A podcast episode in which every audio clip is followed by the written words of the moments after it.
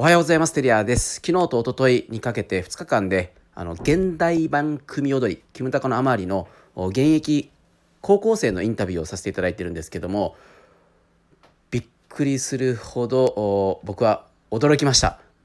これからの大人たちが絶対必要なスキルこの2つだなと僕は思ったので共有したいと思います。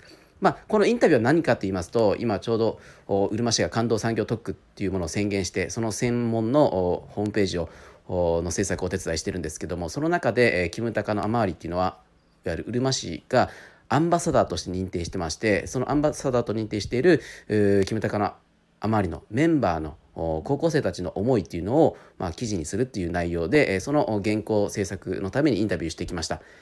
で質問内容は全部で18項目、まあ、20項目くらいあってですね結構事細かに質問項目があってそれに対してあのお聞きしていくんですけども僕はですね正直答えられないと思ってたんですけどもこの高校生たちはスラスラスラスラカンニングペーパーもなしに自分の言葉で話してくれました大人たちこれ見習うべきだと僕は思いましたね。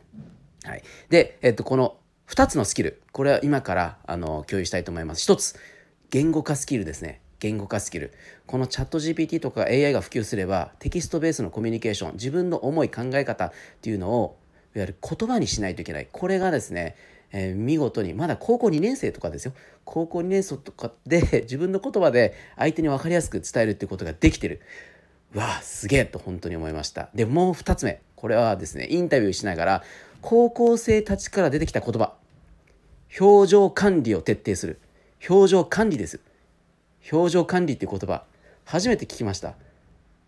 このシーンでは笑顔は作らない。このシーンではめっちゃ笑顔になる。この悲しいシーンではこの管理。とかですね。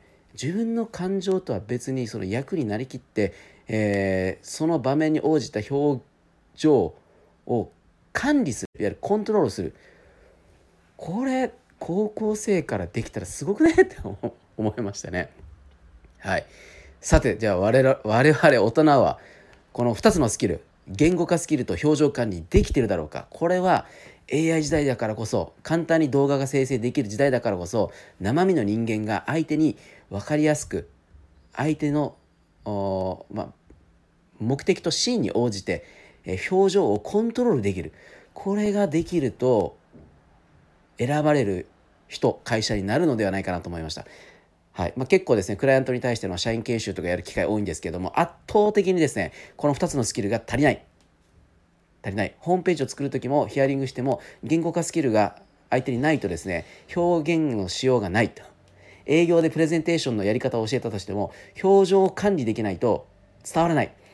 この2つはですね僕はこの2日間で気づかされたところなので共有させていただきました。皆さん言語化スキルと表情管理やっていきましょう。今日も頑張りましょう。